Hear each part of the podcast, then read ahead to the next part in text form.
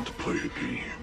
You've judged others by the color of their skin, and today, Evan, you will learn that we are all the same color on the inside. Live or die, Evan. The choice is yours.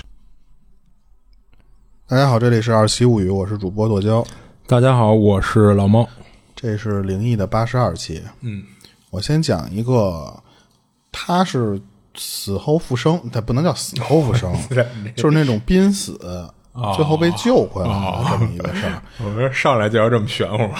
对，就上来就是一重磅是吧？不是，他讲的这个事儿吧，属于嗯，就是灵魂出窍了。啊，他自己是全程都自己都参与，但是是相当于在上上帝视角观察自己这么一事儿。嗯，然后当时这人分享他那帖的时候说，他是一个八五年的，当时是在他二十一岁那会儿，他在温州新桥那边一个服装厂里面上班。具体上的那些工作什么的，他其实就说了一些，没没太大重要的。嗯，但是他吧，就赶上有一天突然来大姨妈，来的特别多，还。是一女的。嗯，然后他当时说那个状态啊，维持了就快七天了，都没有断。嚯！可是他因为在那个服装厂上班呢，那边的结算公司的那一些什么流程咱不知道啊。但是他的意思大概说就是不会每月都发，但是呢会每月给你三百块钱生活费，可能两三个月的时候呢，再把你的这两三个月的钱都给你补回来。哦，大概是那种结算方式。哦，就不固定啊。所以他当时因为这个事儿，他没有什么钱了。嗯，然后呢，他就是因为那段时间又赶上年底啊什么的，他说就服装厂的生意比较忙，所以他就带着这种状态，带着这种 debuff 一直在那上班。嗯，当时他觉得说什么一没钱呢，他说我就就是说吃点什么那种止疼药，我就盯着呗。但是他发现吃药也没用，就是该疼还是疼。他自己还打过那个吊瓶，嗯，说都没用。他说那只能，他说我就忍了。他因为他觉得一直都是一个。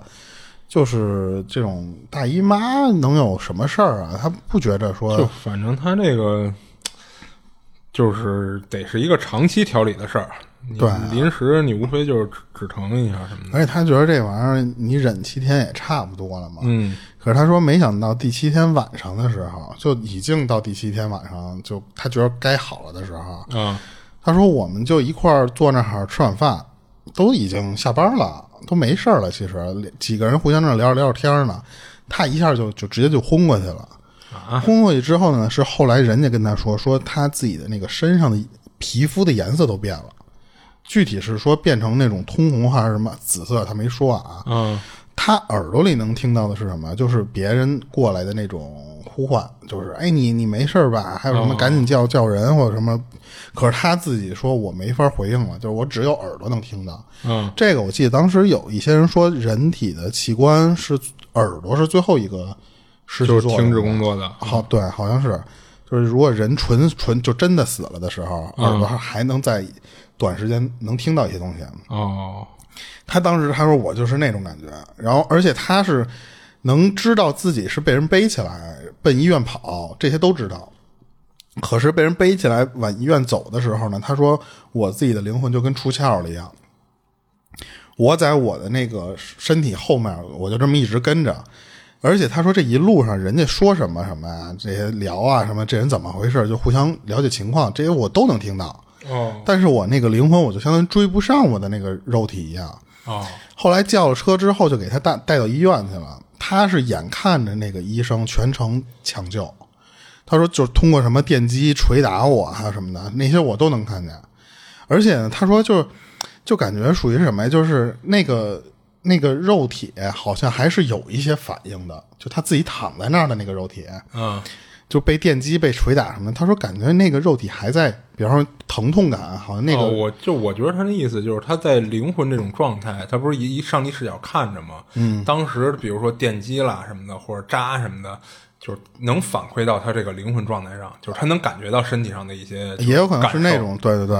然后结果就这一套下来吧，没有作用，嗯，就很莫名其妙的。医生也觉得说你这个这你来大姨妈七天也不能这么夸张吧？这人都抢救不过来了。没没听说过大姨妈死掉的啊？对啊，所以当时那个医生就实在没办法，就因为他该抢救的这套流程我都走了之后呢，嗯直接跟他他们这来的这帮同事就说：“你们这人不行了就准备后事吧。”嚯，然后他就当时他说，我就看见那些同事就在那儿，有的那个女的就哭了，因为都是好多小女孩嘛。嗯他就觉得说说怎么就就我就不行了，我就就要准备后事了嘛。我觉得他这会不会是别的病啊？只不过赶上大姨妈了，就可能啊不至于是大姨妈导致他死亡，有可能是那个是诱因，那个啊，对对对对，也有可能啊。嗯然后后来人家那个说完准备后事，好像他的意思是说那个他自己的身体，人家就医院就说那次你们可以带走了。这个我不知道医院允不允许啊。然后他就说当时呃就从医院出来已经过去几个小时之后的事儿了，嗯他还是那个状态，他回不去身体的那个状态。嗯结果呢，路过一个一个中医药店，就非常不起眼儿那么一个中医药店，人家里边有一医生，他说差不多看着样子像像是六十多岁那种人，嗯，老中医，对，出来之后就跟着他那些同事说说这个女的，这个女孩的这个灵魂还在，他说有可能还有的救，就跟这些人说了，这些人可能也觉得，那你试试呗，反正这医院可能都已经给退出来了，退货了，嗯就就让这个老中医给他试试。那个老中医就说说什么，说你们把他放在那个躺椅上，然后那个老中医就拿银针在肚脐上面，还有头部、手上这些地方开始扎针。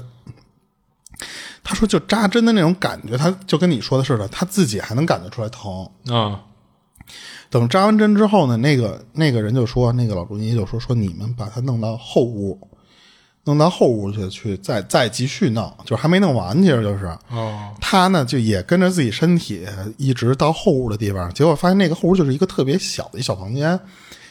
没那个房间没过多一会儿，进来一老太太。她看那老太太，她说巨老巨老，就跟你说她一百岁都都有可能那种岁数，哦特别老的一个人。然后那个老太太就对着她那个身体说说，只有我能救你，因为你那个灵魂还在这儿哈。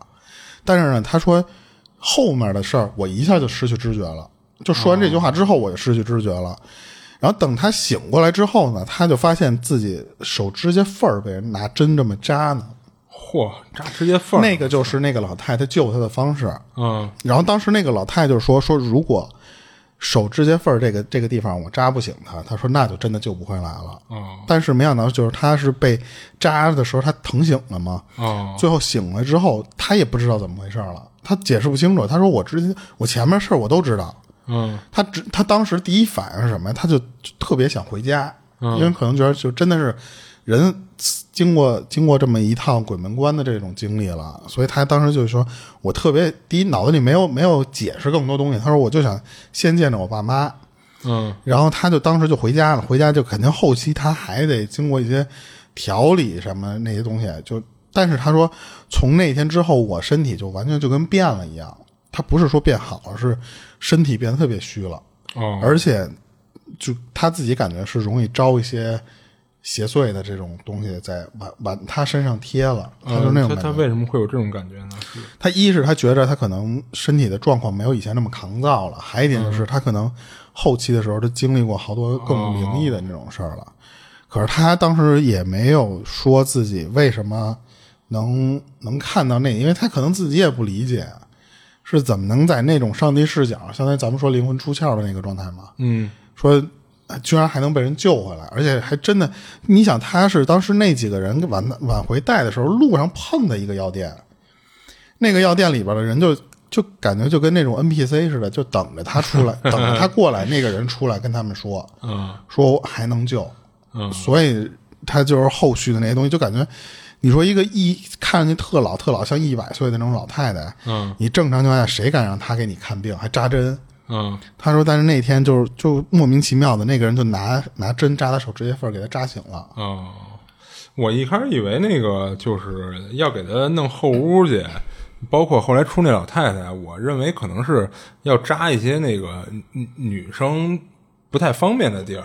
就可能要脱衣服什么的，所以才给弄后屋去，然后包括换一老太太给他扎嘛。一开始我以为是这样，我感觉是第一次扎他肚脐眼儿啊，还有头上这些东西，可能觉着没用，哦，扎完这一套之后，发现还是没给扎回来，那就就哎，但但其实我反而倒觉着，会不会第一次扎的那个其实是是一个前，就是前置的一个步骤，因为你想，就是他当时就就进到里屋以后，等于老太太还没给他扎扎直接缝的时候，嗯，他就感觉他不是一下就失去意识，就是那会儿，其实我感觉好像他那个灵魂就直接就回去了、啊。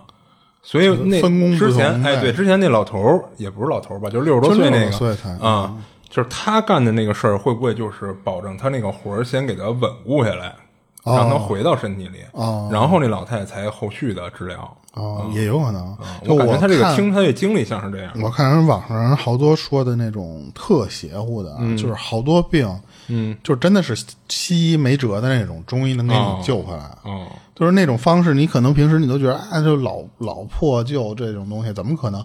但是有好多人，我因为那个是是就是抖音上的那种底下的评论，我看到的，嗯，他说我真的家里有好多那种亲戚，平时就不信这些东西了，嗯，但是最后让村里的就村里的那种中医给救回来。嗯，就是有一些病不一定是救死扶伤那种啊，就是说啊就是一些疑难杂症对，给给治好了。他说医院没辙的那种病，好多中医都可以给弄回来。哎，反正前日子我是好像是一电视剧里还是在哪儿听到一句话嘛，说那个西医是治病，然后中医是治人嘛。啊，嗯，我以为就是治本呢。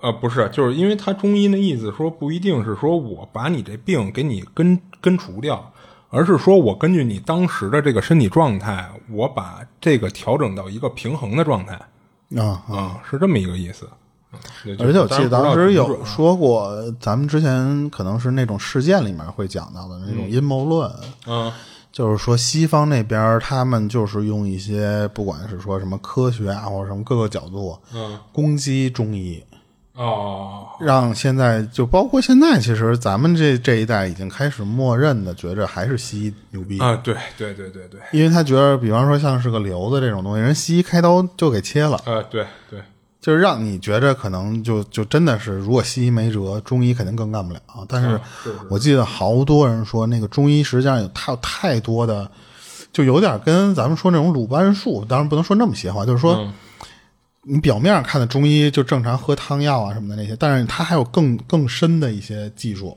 嗯，那个都是被外国人给打压了。你你包括针灸这些东西不也是吗？就你看，咱们就不光看那个，你看 NBA 的时候，你能看有些人还拔罐呢。啊，你西医你再屌，你刮痧这个罐儿，你你看看那帮老黑子身上都挂着一个一个的，是。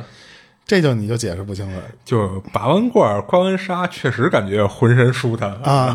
那你说你怎么解释那个 就？感觉一下就通透了。就这玩意儿就作你身上，就能把类似于就是咱们讲的气，哎，对，给作出来包括除湿了，或者对对排毒了什么的，嗯所以这这玩意儿挺玄乎的。嗯。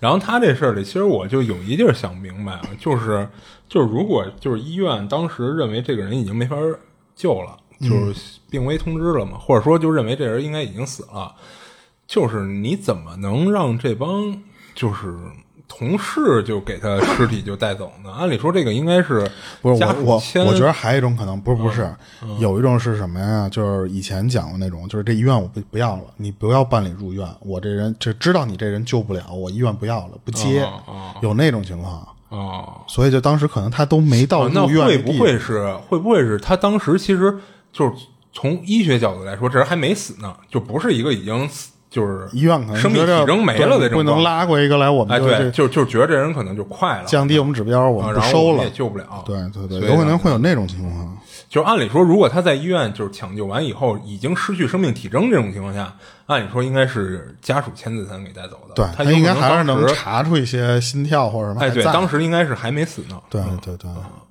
所以他这事儿就就讲完了。哦，行。然后我分享一个，这事儿是头几年，就是疫情之前的事儿了。就是当时他跟他妈还有一阿姨，就是他们仨人出国旅游，就是这是一女孩啊，嗯，然后去的新加坡，然后这阿姨呢是他妈一闺蜜，然后到了那儿呢，就是他们肯定是先去酒店办入住嘛，然后酒店是他们提前网上订好的，是一挺不错的酒店，然后呃，所以呢，就是他们仨女的啊，就感觉没必要说订俩房间，就是也是为了省点钱嘛，就订了一个两张床的标间儿。嗯，然后计划的是他跟他妈睡一张床，然后他跟他妈都挺瘦溜的，所以这么睡倒也还好。然后等入住的时候呢，人给了他们房间钥匙以后，他到那儿一看，正好是一尾房。他说自己不是那种就是恐怖爱好者啊，但是也听人说过说住尾房不好，容易闹妖嘛。所以当时呢，他没让他妈跟阿姨就直接刷房卡进去，而是就是说了一下，说你们先等会儿，我问问前台还有没有别的房间。他妈和阿姨还问他呢，说这房怎么了？然后他就说了一下，说听人说酒店尽量别住尾房。然后他妈还怼了他一句，说你这人不大，还挺事儿的。就不过倒也没说非得我硬要进去啊，就等他问完前台再说。不过前台那边啊，就跟他说说倒是还有能换的，不过都是各楼层的尾房了。就问他还需要换吗？他说那我还换个什么劲儿啊？就不都一样吗？就没换房。对，然后当时他还想呢，说这不就是一说法吗？说不见得就住尾房一定会碰上什么事儿，那就住进去呗。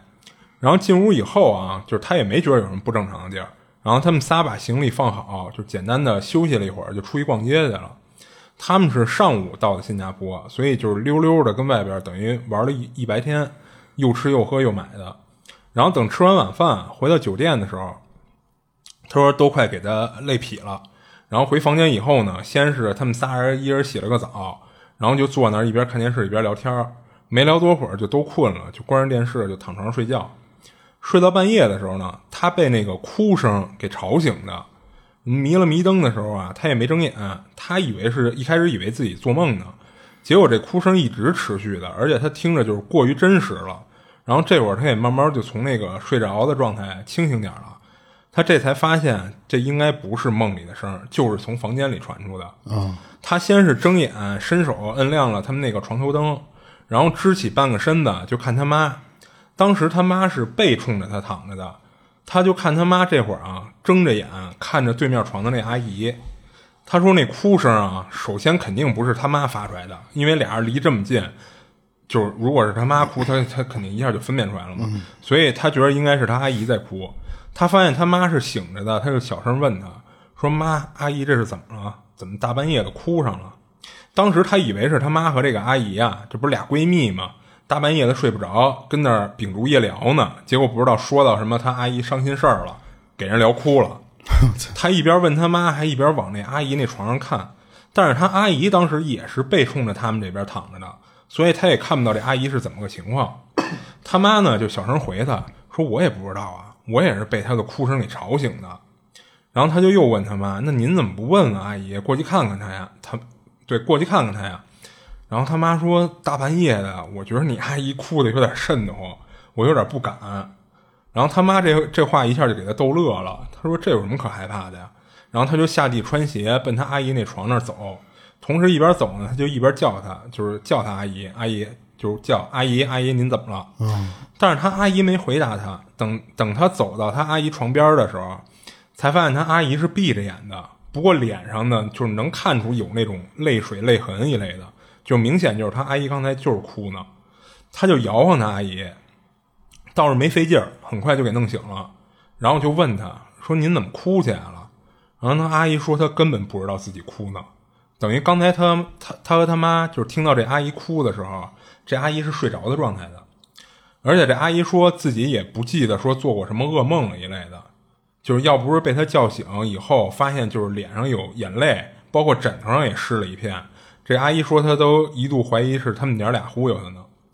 然后最后仨仨人啊，就商量不出什么结论，就是可能阿姨是做了一伤心的梦，然后梦里和现实中都哭了。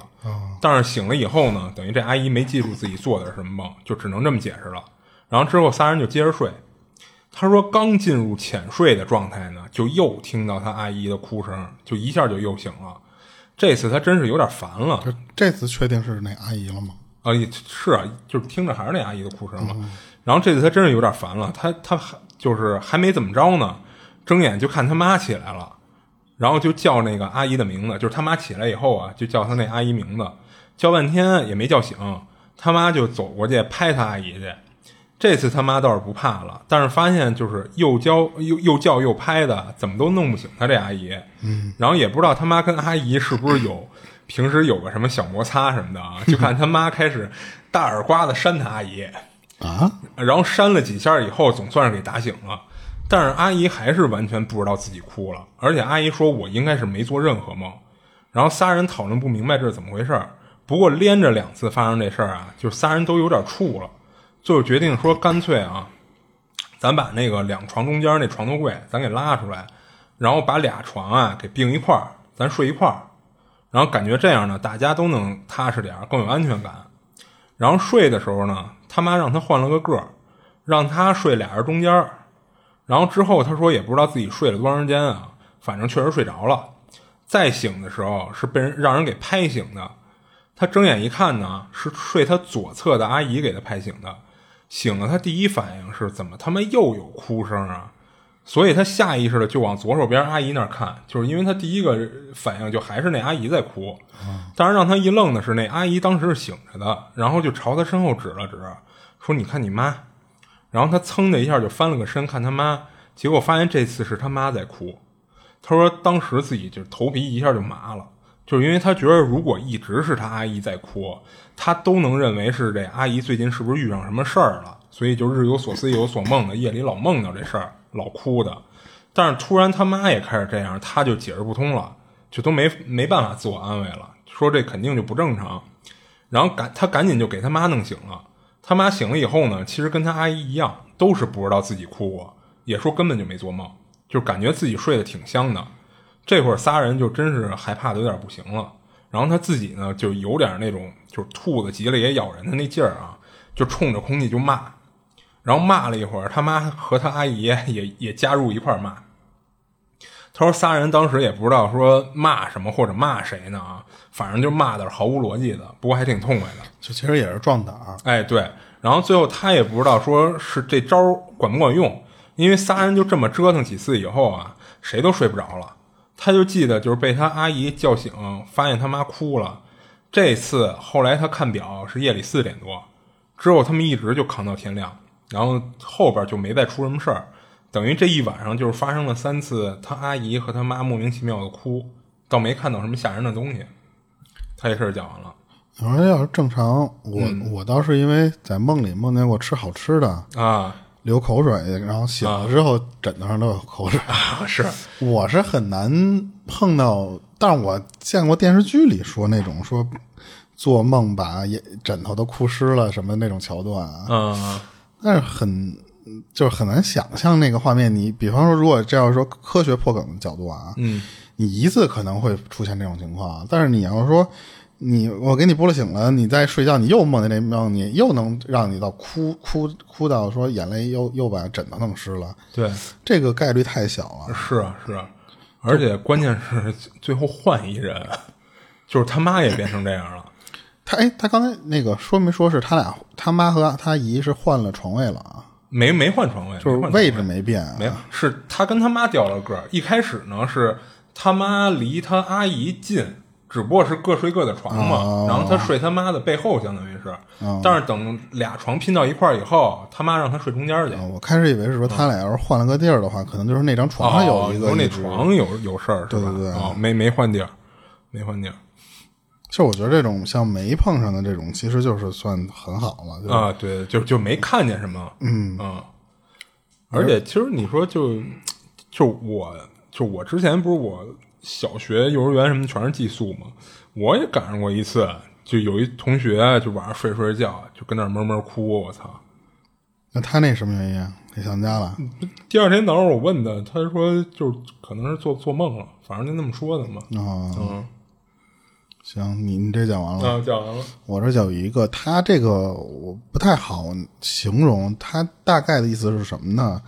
就是他和他妹这俩人今年今年三月份的时候发生的特别奇怪的一事儿，也是属于那种没碰到奇怪的东西，也没有说什么就是回家路上碰见什么孤坟了呀，或者他说都没有那种事儿。他是赶上什么呢？他和他妹吧吃完晚饭，其实没怎么吃，这俩人。到晚上差不多六点半那会儿呢，这俩人说咱们出门去买零食去，他跟他妹。然后当时他说说那个天儿吧，就刚刚擦黑的那个状态，属于就就是可能你再待会儿就全黑了。但是呢，就是觉着说没必要带手电筒出去拿东西买买买买东西去。他俩就说说一个人拿着手机就行。当时呢，他俩就是这么前后脚去买东西去了。结果呢，因为他和他妹吧，因为就是一点说给你买吃的还是给我买吃的，这钱不够分了。哦，有点儿有点儿生气，这俩人互相较劲了。嗯你其实你听这个岁数也应该也不大。嗯然后当时呢，他就觉得说说我妹这就是一从小被惯的那种公主病的那种，我还就不特惯着她那种人，嗯所以我就不让她。结果买完这些东西吧，你想他岁数大，他就做主了，给他妹弄得有点不高兴。他妹从那个小卖铺出来之后呢，就自己就也不不搭理他，就自己默默的往那个家里路上那么走。他说：“我们那个地方虽然就就不是说那种多破的村啊，当然就是到家你也得有点距离，不像说咱们这种下楼你就有便利店那种那么方便。”当时他就说说那个时候慢慢这个天黑下来之后，他就他就就保持了一个差不多三米的距离吧，就是他就尾随着他妹那么走，然后走着走着吧，他就觉得说那个就看他妹，当时走过一个他们管人家叫汤家，其实是一邻居他们家，啊，他当时就跟着人家这么走，老汤家。什么老汤家？不不不是姓汤是吧？啊，吧？对对啊啊，对老汤家，对，哦 他就这么这么看着，这么那么就是他已经看见那家人了，然后呢，他妹就还是路，就是他们要路过人家家门，嗯，结果路过那家的时候，人家那家里面跑出一只狗来，就汪汪汪冲他这方向这么叫，嗯他当时一看说，哎，这小狗，他说特别小，两两个巴掌大，差不多那么一啊小小狗，巴掌大就那想小泰迪对那种小狗。他说：“嘿，他妈这冲我这个狗冲我这叫唤，他还盯着人家那狗半天。他说什么毛色什么的那些，他说我我都看得非常清楚。但但但是他当时突然想起一个事儿是什么呢？他说我妹特怕狗，说为什么这狗从我妹身边过的时候，我妹一点反应都没有。”哦，而且呢，那个狗就跟不看看不见我妹似的，它就、哦就冲他叫，对，径直的从我妹身边就这么跑过去，然后就冲着我我这这边这么这么叫。他说：“说这是为什么呀？说就就跟那狗是他妹养的似的。对对，他说这他妈就是，难道觉得就是这连这狗都觉得我这事儿做的操蛋吗？他其实可能是这想多了啊。有点那种想法。嗯然后结果后来他他就一直看着这个狗，因为他可能也怕那个狗会咬他。嗯一边留意着那狗，他还得一边跟着他妹回家呀。但是他就发现吧，他妹在前面这么走着走吧，他中间快到家的那个时间，他突然来了个变速，就类似于什么呀？他他妹正常这么走着走着，突然紧走了两步，哦然后然后又继续往前走，到前面又开始慢下来，又这么这么回去了。哦他当时说：“哎，他说我妹这是跟我这较劲呗，就知道我这追被狗追着，我这就想想追上他，他还给我往前加速。哦他当时脑子里想的一直是这个事儿，对。然后就后来一直他就这么着跟他妹跟到家了，跟到家之后，他说我我那个说实话跟我妹也不能说有多大的仇，嗯就到家没多长时间，其实他们俩就后来又接着聊天了。嗯他就突然就聊起来这事儿。他说：“哎，你刚才过你身边那个狗，你怎么不害怕了？”他妹说：“我没碰见狗啊，哦说我都没听见狗叫，哪有什么狗？你你哪哪个点儿什么时候？他说就咱俩吵架那会儿，路过那个那个汤家那个家门口，他们家里跑出一个狗来。他说他，然后他妹说他们家那狗多大？然后结果他说就那个两巴掌。他说他们家那只狗是一个灰狗，大大灰狗。哦他说那不对呀、然后然后结果他妹就说说，首先我我肯定没看见狗，当然肯定不是我这语气啊，就跟他怎么就是就说的我不就不知道了，就说那次我肯定没看见狗。他说那你那你往前突然颠儿那一下又是什么呀？他说我也没往前颠儿。他说那你你那天晚上你跟我吵完架之后你往回走，你到底干什么事儿了？在那个汤家门口。他说我在那时候就是他自己啊，他说我那时候我碰见狗的时候你在干嘛？他说我在躲车。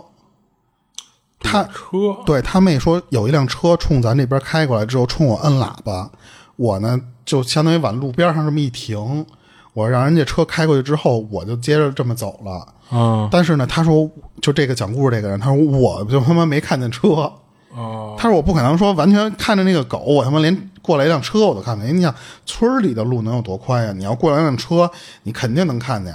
嗯而且你想，他妹是相当于往道上让了让让车过去，那他那个位置来说，他其实跟着他妹，按理说肯定能被那车就就擦身而过嘛。嗯，所以他俩就最后聊这个事儿聊不聊不明白。而且他妹要停的话，他还得往前走，他应该很快就跟他妹并你想，他不说就差不多三米左右啊，吗？对啊，甚至就最后超过他妹。对他，他妹就说那次那天晚上碰的事儿，就是我路过那个家的时候，他们都知道汤家是谁啊。他说、嗯我路过那家的时候，那还过来一辆车，他冲我摁了个喇叭，让我让让呗，就是那种。啊，就是他妹的经历。对我一上身儿，人车开过去了，我就走了。嗯但是呢，这讲故事这人说呢，说我没首先没看车，但是我是被一个狗吼了两声儿。嗯吼两声之后呢，我就追你去了，你还他妈的相当于走两步，突然来个加速。他说，然后但是他妹就不承认，他妹就说：“我这我疯了，我走着走着步，突然来一个急速跑，我再再停下来，我再慢慢走。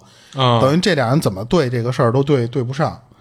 但是后来他这个事儿，其实这个到这儿就讲完了啊。但是他后来就是说，我们这个走的路也不是说像鬼故事里面说你得过个小树林儿、路过坟，或者可能会有那种正常的大马路嘛。对，他说就是人家家门口的那种村村里的路，他说怎么可能会有坟在那种地儿弄？嗯而且他当时还还说过一个事儿，就是他说，如果是他看错了，他妹的那个经历是真的的话，嗯因为他后来就他留意那个汤家那个狗到底是什么的时候，嗯，他发现确实不是小，就他看的那个两就是小狗，两个巴掌大的小狗，但是呢，他们就村里边那家人都知道，他们家狗以前有过那个小狗。哦，是他后来慢慢的，他留意人家家，加上他自己可能打听他爸妈这个，对，问人家。为什么他知道那家以前养过狗，他们家那那汤家以前因为。嗯，农村里面他养狗，他大多数都散着，而且养好几只他不管。嗯最后那那家人吧，就可能是狗吃了一些什么耗子药了或者啊什么的，，就吃吃坏被人家他不知道是让人给坑死的，还是说这无意中就误食的那种，反正就是这么着死了。嗯然后，然后之后那家人养好几只狗，都就就感觉就是养不活，就是就陆陆续不长嘛，对对，陆陆续续的死，到最后就变成那只，就是他说那个大灰狗的那个、就是目。前现在在养的是那大灰狗。对对，然后但是他说这个事儿不灵异，因为是那家人可能就是因为确实村里，就不太在意。对对对，你这种小土狗，你跟现在这种在楼房里养宠物狗还不一样。对，然后所以他说那个狗的事儿可能是不灵异，但是他说他看的那个小小，如果是他看错的话，就是他经历的是诡异的事儿的话，等于说他相当于看见了是那家人以前家的狗出来了，哦，而且他不是说了吗？他说如果要是我妹看错了的话，那他那个狗真实存在的时候，我妹是不可能看不见那只狗从他脚底下过去，嗯他还不紧张，他他就跟没看见一样这么过去了。啊，所以他觉得这事儿更像是他就突然被迷住了那么一下似的。其实我听完他这事儿，感觉更像是就是他走着走着呀，就是就跟穿越了似的，你知道吗？嗯，就是他他跟他妹当时不在一个空间里。啊、啊、就可能比如说哦差着维度，或者说差着时间维度了，你明白吧？就是他可能走着走着走到了一个比如说十几年前、二十年前的这么一个时间点上，啊所以看到了那家当时可能那只小狗还活着的时候的状态，出来冲他吼叫。啊！那显然他妹呢，他妹可能在一个正常的时间维度上在走，所以肯定是看其实他妹妹是没事儿的。哎，对他妹是在处在一个正常时间维度里，包括那车什么的都是正常时间维度，而且包括后来什么呀，就是他为什么感觉他妹有一段时间加速啊？就是你你感觉这像不像是咱有时候玩网游 卡了一下？切换频道的时候，突然就是你看这个人好像在上一秒是跟你在一个正常速度在走，其实你当时可能你的网卡，你等你的网恢复正常的时候，你看这个人好像提速了似的，他变速了似的啊啊啊啊！但其实他这个点就本身就应该在前面那位置。那你这么说，这不就又像是咱以前说的那种阴谋论，就是这地球就是一个程序？哎，对对对，有点那意思，有点那意思。嗯那也有可能啊。嗯就我记得当时那个有一个理论是说，如果地球外都是外星人的话，不可怕。嗯可怕的是说，这么大的宇宙只有地球人。啊，对啊，这样的话，其实就有点相当于什么呀？你就是类似于是一个宠物。你这个就首先你出现这种情况，说白了肯定是人工或者智能干扰的情况下才会造成这他觉得样的一个结果。他那个理论是什么呢？他就说，如果只有这么大的宇宙，只有地球人的话，嗯，那就说明肯定是有一个类似于外面的更高阶的人，你看不到的人。嗯对，就他可能超脱于他拿你咱现知的宇宙。他拿你当鱼缸里的那个金鱼养呢，对对所以你可能那缸里就你一条金鱼，对你怎么你都找不着。他说那样的话是更可怕的，对对对还不如就是说你周围这个，比方说隔几个行星就一个外星人，他说那样可能还不一定比这个情况更糟。啊，对，反正这种那这又跑又跑到实践去了，对对对。然后他这事儿其实就完了，他这个就属于他这还挺挺神奇的，就不灵异，但是有点跟那种穿越空间，就嗯对对对是次元壁意思来回这么切换似的那种。是是。对，行我这就完了。然后我分享一个，就是分享这事儿的是个姑娘，就是这是她上高二的时候遇上了一怪事儿，就是那天她放学回家，就是发现他们家对门啊，就是搬过来一家人，他们对门那房子呢，其实之前空了好长时间了。然后他放学回来啊，在这个楼道里看到对门正搬家具呢，然后是一对挺年轻的小两口，估计不到三十岁吧。然后其中那女的呢，看到他还跟他打招呼来着。不过他说他那会儿啊，自己正是叛逆期呢，就比较抗拒接触陌生人，就有点社交恐惧，所以他也就回了人句啊您好，然后他就开门回家了。然后那天晚上呢，他跟自己那屋写作业呢，就隔着窗户啊，就看到对面那屋的窗户上照出一人影，然后对面那屋呢，就是他们家对门邻居的其中一屋。然后两家的格局是一样的，所以正好是他这个次卧正对着人家那家的一次卧。哦，就是当时对面那屋是拉着窗帘，然后屋里开着灯，然后他那屋当时是没拉窗帘，所以他写作业的时候一抬头就看到，就是对面照出一人影来，然后看着呢应该是一女的，就是因为是长头发的，但是从那个人影的高度来看啊，不像是成年人，所以他觉得应该不是他放学回来时候跟他打招呼那女的。他当时还想呢，那是不是那家两口子还有一女儿啊？然后看这身高，估计也就五六年级的样子。然后就这么随便瞎想了一会儿，他就接着写作业了。然后打这天开始啊，他晚上写作业的时候，经常能看到那小女孩的影子，但是从来没有在对面那屋就是拉开窗帘的情况下看到过。就是每次看到那女孩的位置啊，嗯，也不是在同一个位置，就有有的时候在左边那半扇窗户看到人影，有时候是在右边。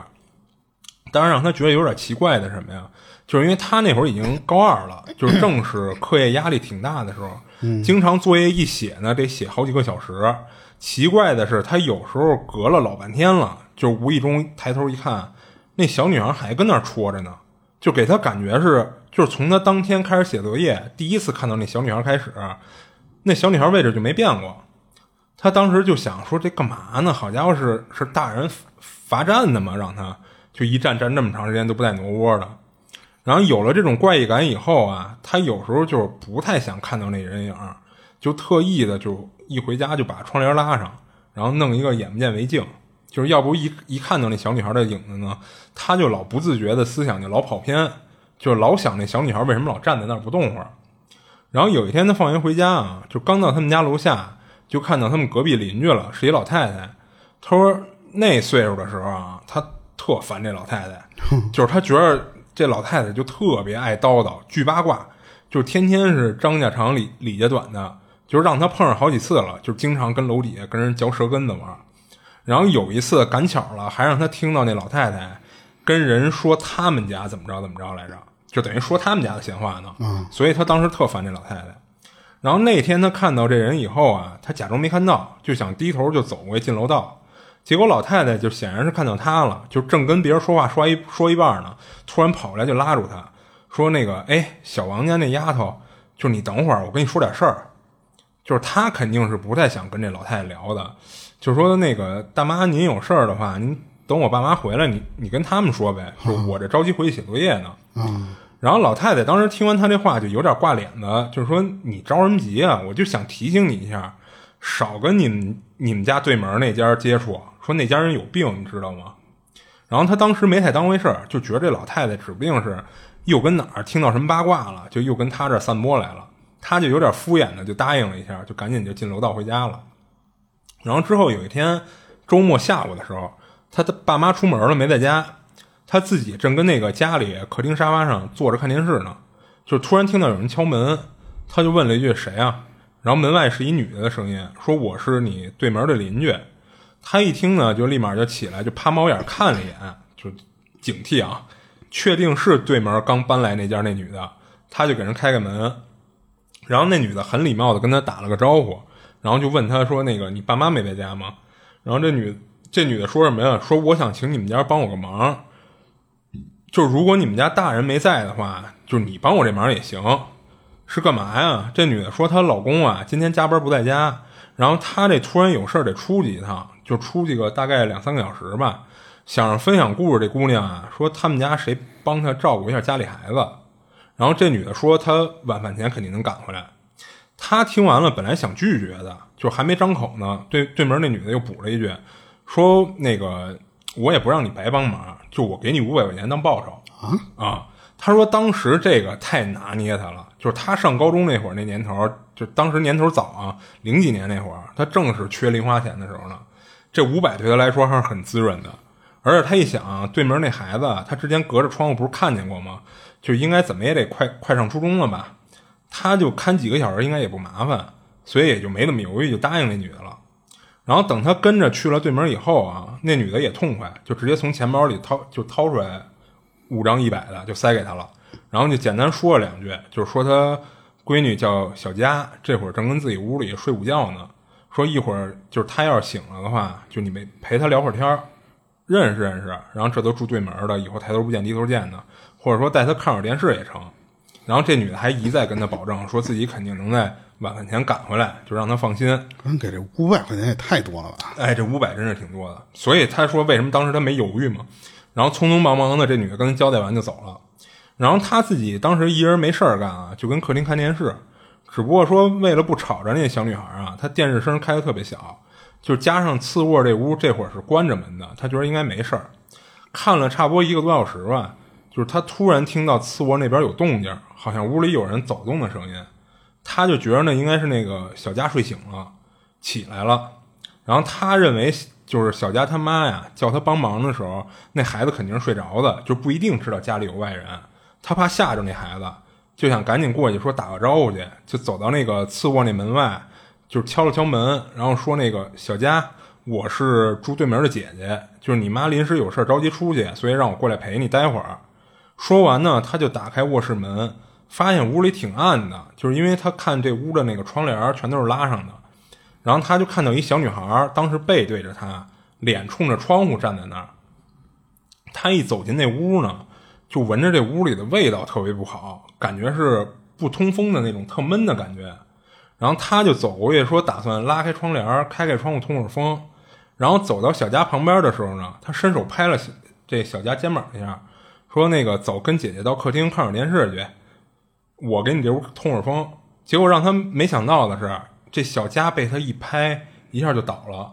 嗯，这一倒吓他一跳，就当时屋里还暗嘛，然后他立马就拉开窗帘，然后往地上一看，他说当时差点没给他吓撅过去，就因为这所谓的小家，就他妈是一塑料模特，哦，是那种童装店的模特，就是那种有时候童装店会戳门口那种小一点的模特，然后在这模特的胸口上贴了张纸条，写了仨字儿，叉叉家。就可能是这个这孩子的大名儿，哦哦啊！当时看到这假人以后啊，他就感觉自己就是胃里直翻腾，就觉得这特恶心。倒不是说那假人长得多恶心啊，就是感觉这事儿就透着一股恶心劲儿。说这时候他应该觉得那个五百块钱拿的不亏，操，是不亏我操！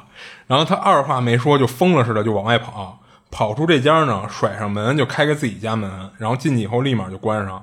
然后还从屋里给锁上了，然后他后来回想这事儿的时候啊，他说觉得自己当时还挺有素质的，还不忘把人家门给人甩上。然后当时他到了家呢，就感觉自己就心脏还扑通扑通跳的巨快。然后那一下午他就一直提心吊胆的跟家里待着，然后硬给自己找各种事儿做，就想就是说别脑子里老关注着这个事儿。然后等他爸妈回来了，他就把这事儿给他爸妈讲了。他爸听完了，当时就急了，就想找对门去。结果让他妈给拦下来了，就是他们仨人啊，就跟家里分析这事儿，就觉得对门那家啊，应该是一家子神经病，就可能之前确实有一个叫小佳的闺女，要么就是生病，要么就是意外去世了，然后两口子有点接受不了这现实，就成神经病了，跟家里放了个假人当真孩子养，就是他们分析完就觉得可能是这种情况。然后他妈之所以拦着他爸呢，是担心就是像这种精神失常的，你要是硬要给人说拉回现实，就打破人这个幻象，回头人再把你怎么着了？就是或者说就算不会伤害你，你这种硬破的方式，回头人再接受不了，出点什么事儿，就甭管是自杀呀，还是什么大脑一时无法接受现实，脑梗了怎么着的，就感觉他们家就是承担起来有点不值当的，就承担这个后果。所以他妈那意思就是你别理他们就完了。就是以后出来进气的少跟对门接触，躲着点就得了。然后他爸一开始在气头上，就经过他妈一说呢，倒觉得是这么个理儿，所以最后这事儿就这么不了了之了。不是钱没退啊？没没退啊！我操，那他也把钱给人退回去，他就就是他们家反正就没找对门去。然后后来对门那家呢也没再找过他们，他当时还担心，就是说那家那女的过来质问他说怎么没等没等他们家大人回来你就走了什么的。然后好在是，就之后就这两家就没再有什么交集，所以他就当时觉得是给那么多钱，其实也就能解释通了。那家人的女主人可能精神就有问题哦。不，那你给钱多也没准是人家家不差钱呢。嗯，反正可能是这个女的，不是我的意思是说，这女的可能就因为精神失常了，她就觉得就是能拿钱解决，就感觉就是。就没有什么概念了对钱，所以当时就是说甩五百给她了。哦，就比方正常情况下，要不就给五十都行，给五块买个糖，我都恨不得就觉得差不多了吧。哦，但是他甩五百，我觉得是有点真多。我怎么没有这种邻居啊？我天天给他看那个小小娃娃去，然后天天让你碰上这种事儿是吗？那我不是，那你要知道它不是邪性的东西了，说实话，那我也就不害怕了。就是你你知道这不是闹鬼，但是。我就跟你说，你给我们家看一模特去。哦，我就知道你是一神经病，就我心就是心里谈。我现在这个岁数我敢啊，但是我要初中我不敢。不是，那你就不怕他？我操，回头哪天又闹出什么幺蛾子嘛？就比如说，你你怎么不跟他玩过家家？所以我说你怎么不跟？所以我说我这个岁数我敢啊，就是那个小时候可能不不行，但是现在这个岁数，你你什么我也不怕你。就是我知道你这玩意儿不是说什么。邪了乎的东西啊，或什么的，我就不，我就不会那么害怕了。嗯，哦，然后他后就是后来还说，就是他说发生这事儿那天晚上，他就有点怕看对面那屋的情况嘛。就不过他还是就是有好奇心啊。他晚上先是什么呀？先把他这屋的那个窗帘拉上，然后扒了一小缝就看对面，然后又看到那屋啊，就是拉着窗帘开着灯，然后能看到那个所谓的那个小家。的影子照在窗帘上，嗯，然后给他感觉就是对门那两口子就又把那模特给立起来了，嗯，不过让他郁闷的说，你就你就不能换个地儿戳吗？你非得戳戳这窗户边上让我能看见，我操，嗯，就导致他就经常一抬头就能看见。我觉得这种事儿是不是可以报警了都？但是对对，其实当时我看完他这个就这个事儿的时候，我也在想，就是不是能报警，就是。就是让警察去处理这事儿嘛。嗯，但是你说操，你你怎么说呀？你你说他们家跟家里戳一模特，然后跟我说这模特是孩子，他给的太多了，主要是 不是这这别别他妈老离不开这五百块钱，我操！就不是问题是你说是你报了警，你怎么跟人说呀？这事儿啊，嗯，对吧？人也没怎么着你啊，是不是？对对，嗯。行，就无非就是，那就要不然就是你给他找一精神病院。这我觉得那些可能就他这警察可能都不一定能判断，就不管不着这事儿了。嗯，对呀，对呀。嗯，那我就讲一个这个事儿，是他是初三，初三的岁数，他也是跟你说的那种住校，他是可以每周都回一趟家，相当于周五上完学最后一节课。他就能回家，相当于过一周末的那种，嗯，那种就是节奏，嗯。当时他就说说有一次赶上什么呀？一到家的时候，他就觉得这个自己家的房间特别难受，就有点跟你刚才说的似的，就是又闷又沉啊，就特别不通风嘛。对。可是他当时的感觉就是什么呀？就是他说就出奇的奇怪，就是我首先我没有太在意，因为这是我自己家，还一个就是可能那天莫名其妙的特别累。当时就到家就困，困了之后他就就躺自己屋就自己就睡觉了。然后他说差不多睡到差不多就几点的时候，他就就被人家给弄醒了。那个醒的方式是什么呢？是有人在他耳边哈气，哦，而且是那种就是非常集中的那种气流。哦，他后来其实这个事儿，他是让他姐给他试验过，就是说你那那可能集中的气流就不叫哈气了，那应该就是吹吹气了。对对对对，但是他就说说我姐就是在我耳边试过这种方式，都没有像那种感觉，你知道吧？就都感觉那个气流不是那么那么直，都就是你不管是吹还是哈，嗯在他的那个耳朵里感觉都不像他那天被弄醒的那个状态。哦，然后当时他这那当然这是后话啊，他被弄醒，这个耳朵边被哈气哈醒之后吧，他其实是属于那种半梦半醒的状态的。他第一反应是什么呀？是他家里的还，因为他还有一个弟，他当时就觉得说说是我弟进我屋了，然后在我耳边就就冲我这儿恶作剧嘛。他直接给他弟就轰走了，说你他妈上我房间来干嘛？他不让他弟上他这房间，说你上我房间干嘛？就赶紧出去，我我得睡觉。然后后来他就就迷迷糊糊，他能感觉出来，就是那个有一个人在他就是那个那个状态困劲那个状态，他也没有睁眼盯着人看，他就感觉那个人就这么出去了。后来结果等他醒了之后吧，他就问他弟说：“你昨儿进我房间干嘛去了？”他弟就就打死不认。后来他就细想了一事，就是他说，就是这个事儿确实可能是我弟能干出来的事儿，但是呢，他当时等他就清醒过来自己复盘这件事的时候，他说就是他首先感觉那个体型、身高什么的啊都不太像是他弟的那个样子，和他弟的那个背影不太不太一样。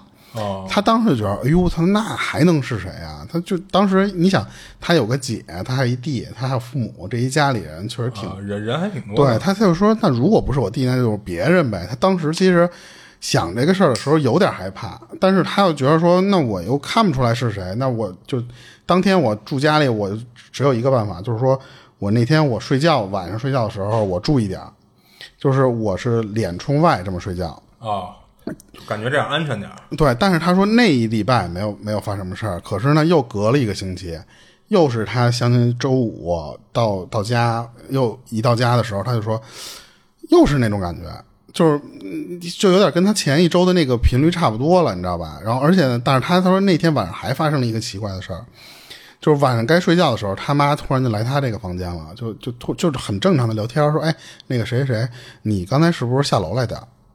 然后他就啊啊什什什么，我都睡着了。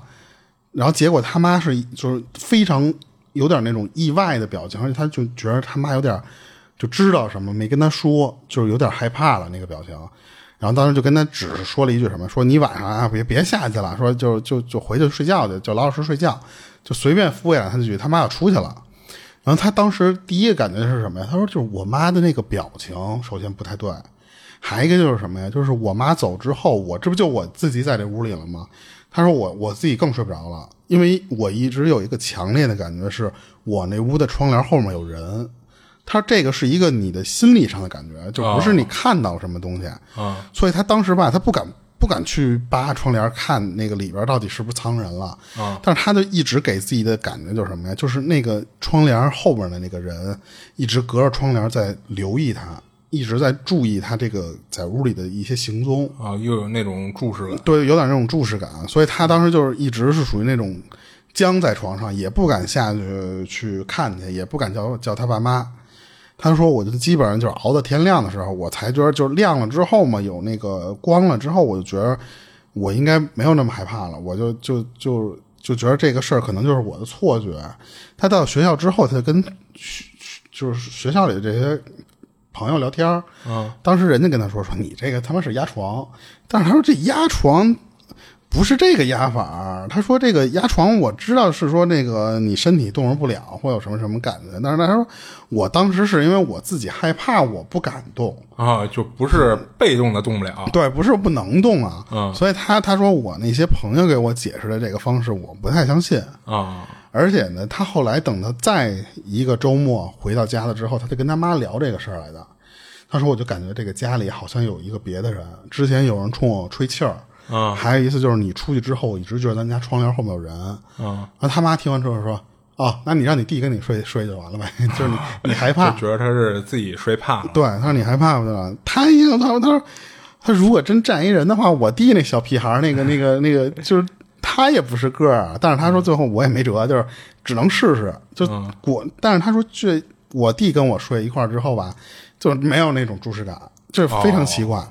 而且就是后面，直到他现在发这个事儿之后，他说也没有，没再发就生过再没有只他只经历过就那两一次对，啊。呃不是两次嘛，他第一次是吹气儿，第二啊，个礼拜对对，就是两件事儿嘛，嗯。对，然后但是他就是因为这件事之之后吧，他对他自己那间房间他就有点阴影了。哦，他虽然没有再经历过什么事儿，但是他每次进那个房间，他是就是心里他老会就是有点膈应一下的那种感觉。他觉得太巧了一点什么，就是每次都是我从学校回来的那天晚上会发生事儿。他就不知道，当然，我觉得这可能就是想多了，就是会不会都是巧合？就有可能当时那事儿给他留下一些阴影了嘛。对，因为他说就是就是周五那天发生，周六就没事儿。当然，你下礼拜一回来，又是周五那天晚上。但是你看啊，他这个总结不合理的什么呀？就是因为他只经历过这么一次，所以其实就你没有大数据参考嘛。你要说，比如说他经历好几次，每次都是周五，他可以感觉说这事儿只有周五会发生，他经历对不对两？次啊，啊啊啊，两就就两个礼拜不是同一天哈，对对，两个礼拜的周五，哦，然后都是周五，对，啊所以他就觉得就，但是他后面就莫名其妙就不再闹他了。啊他就不知道是不是自己就就可能是住惯了宿舍，我觉得是那种你突然一回来，有些人认床或者是什么就不习惯的时候。他弟是单独住一屋还是跟他爸妈？他他弟平时那他没说，就是反正不住他这屋，因为啊因为我想说，不行，试试跟他弟换一屋睡试试。操，就你看他其实是女孩儿，嗯就这么看啊，他他跟他姐都隔着住，而且你看他说上下楼嘛，啊，就是应该是挺大的，哎应该对，就是咱们说那种自建小二楼或者就房子挺多的。对那种房子，所以他说啊对平时姐换一屋那间房就是他一人住，啊所以他就老觉着是他回来的那天会闹闹事儿。啊而且其实你看他里边细思极恐的一个是他妈那天晚上的表情。啊就是感觉是他妈那天感觉到他楼下有看到的是他，哦然后呢，他妈上来找来确认一下是不是他，结果他发现他他闺女自己在床上没下过床，哦所以他妈当时那个表情呢特别不自然，哦所以他就觉得是他妈知道或者是看到了什么东西，当时没跟他说，嗯他有点那种感觉。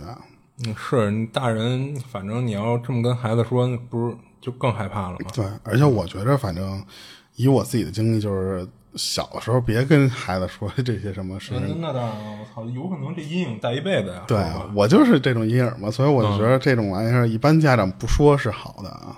是对，然后他这事儿就其实就讲完了。啊。对然后刚才我那事儿，就是我还想起一个，就是就是我之前琢磨他那事儿的时候，我想起有一地儿不合理，就是什么呀？就是你要说他那对门那家就是一精神病，啊但是他其中你别忘了，就是他当时是怎么进的那屋？他是跟客厅看电视的时候，听那屋有动静，他才去那屋开门，就以为那小女孩睡觉起来了嘛。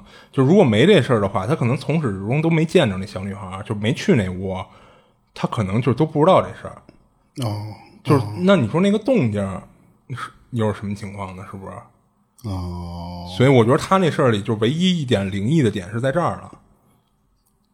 对对，就是给他感觉好像那个那模特活了似的，就是那模特造成的一些声响。我们那时候就是住平房时候，第一呃，我发小他们家院里第一家，嗯，人家那个房有一间房，就那个人家房主不住那儿了，然后就后来就出租了。像平房其实一般啊，就是布局像我们在那边的都是一间大房加一个耳房，啊、然后那家人呢，就房主他只租那间大房出去了。哦，他自己住耳房。耳不不不耳房他就不租哦他就可能放一些东西，哎对对对当平时挂一锁。我就记得当时小时候，我们路过那间房的时候，因为你他那间耳房是能对院院，就是你从小院里边走的时候，它有一间有窗户，但是他都用窗花挡住。嗯，我们一直就觉得说那个屋里有人，哦，因为那个长大了才知道，其实就是人家房主没对外租。嗯，但是你就小时候我跟我发小聊过这个事儿，你突然说这个，我想起来了，就是、那时候我们俩就聊，就说这个屋里是有人的感觉，就是谁也没有看到人，但是就老觉着是那个那间房里有人，为什么会有这种？就给你一种感觉。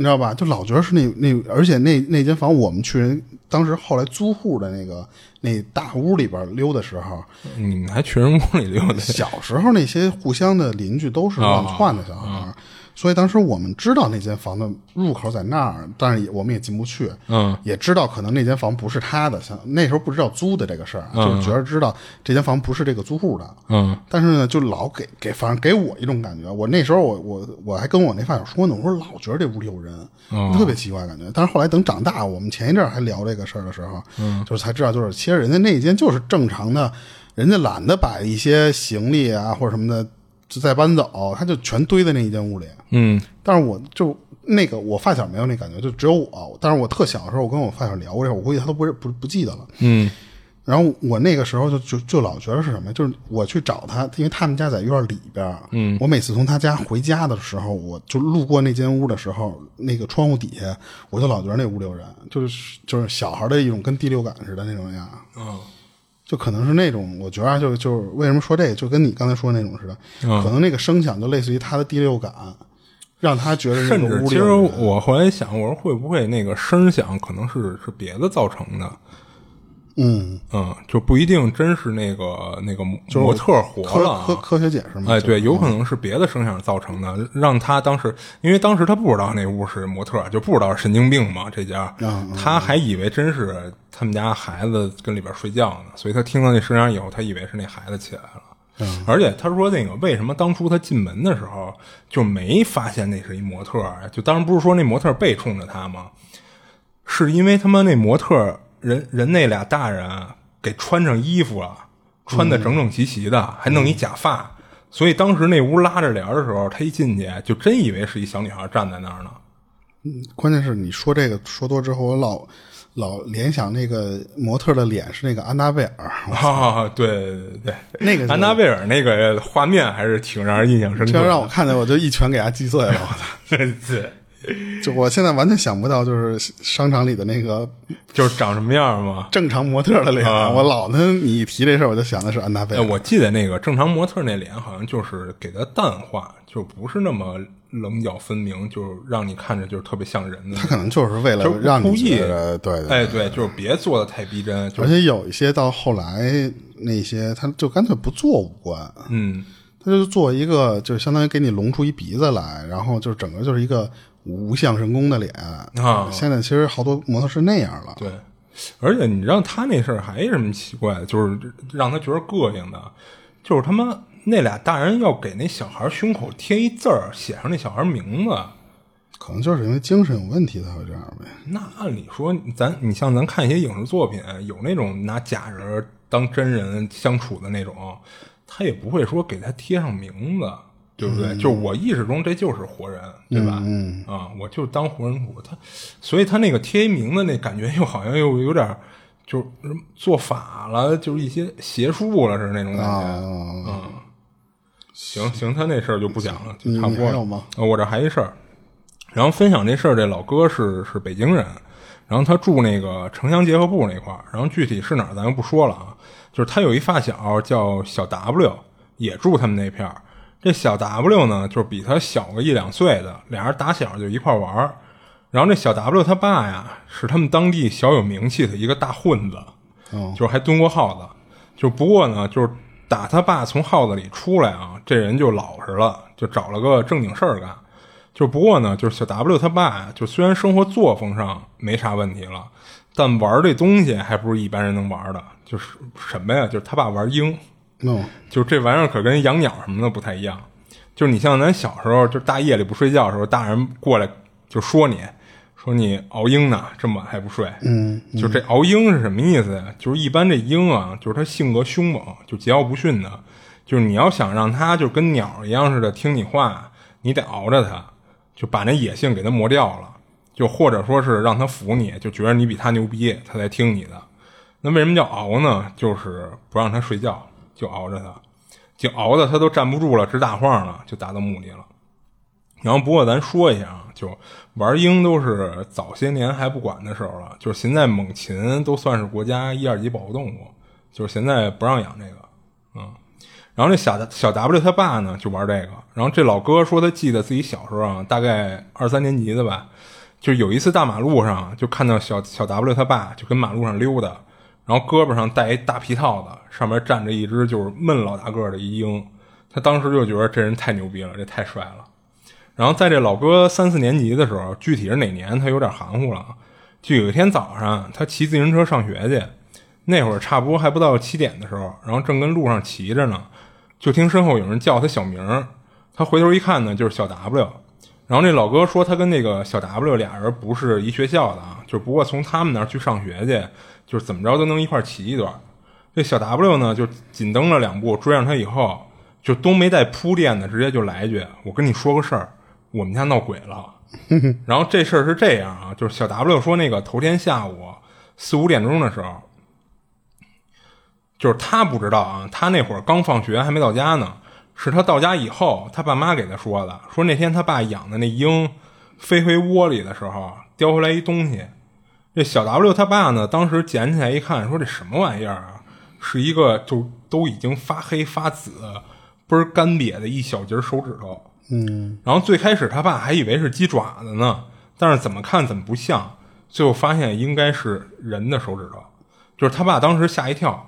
就不过让他爸稍微踏实点的什么呀？说这明显是一个已经死了很长时间的尸体上的，就那还能踏实点？不是他为什么说踏实点不是说他养的这个鹰伤人了哦哦啊，所以他爸觉得那还好，那应该没什么事儿。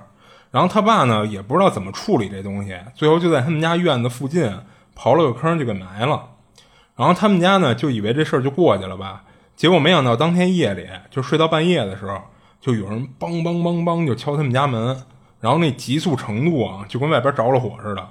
然后他爸赶紧就起来过去开门，结果一打开，外边一个人没有。但是这么一闹吧，就弄得他们一家三口就没怎么睡，就老不踏实。等第二天早上，这小 W 还跟他妈说呢，说家里出这么大事儿，我今儿不去上学了吧。然后他妈让他滚蛋，说这事儿跟你上学什么关系？赶紧上学去。所以就有这小 W 上学路上就看见这老哥，就把这事儿给讲给他了。然后这老哥听完了以后说：“你你这事儿牛逼啊！就不过他一孩子啊，就也没什么主意可给人出的，也就当听个热闹了。”然后俩人就接着上学去了。等到了学校，这老哥还把这事儿讲给同学了。他们班同学听了呢，都觉得挺神奇的。然后还有几个男生起哄，说想放了学跟他一块儿回家，然后去看看这小 W 他爸养的那鹰去。然后再看看那手指头，嗯啊，结果让这老哥给拒了，说你们家别瞎他们别瞎他们闹，就回头人小 W 他爸揍你们。然后等晚上放学呢，这老哥到家以后啊，一进门就听到他他爸他妈在聊小 W 他们家那鹰的那事儿，他一下就来精神了，就凑过去听去。他妈嘱他说：“你别去小 W 他们家啊，就是他们家出大事了。”然后老哥一听就说：“怎么了？出什么大事了？”不就是他们家鹰叼回手指头吗？然后他妈说不光那个，说小 W 他妈中邪了。就是刚才我跟你爸上他们家看见了，差点没把我吓死。就小小 W 他妈呀，说话是他妈一大糙老爷们的声音，还带着口音呢。就是你可别去他们家凑热闹去，回头再招上点什么。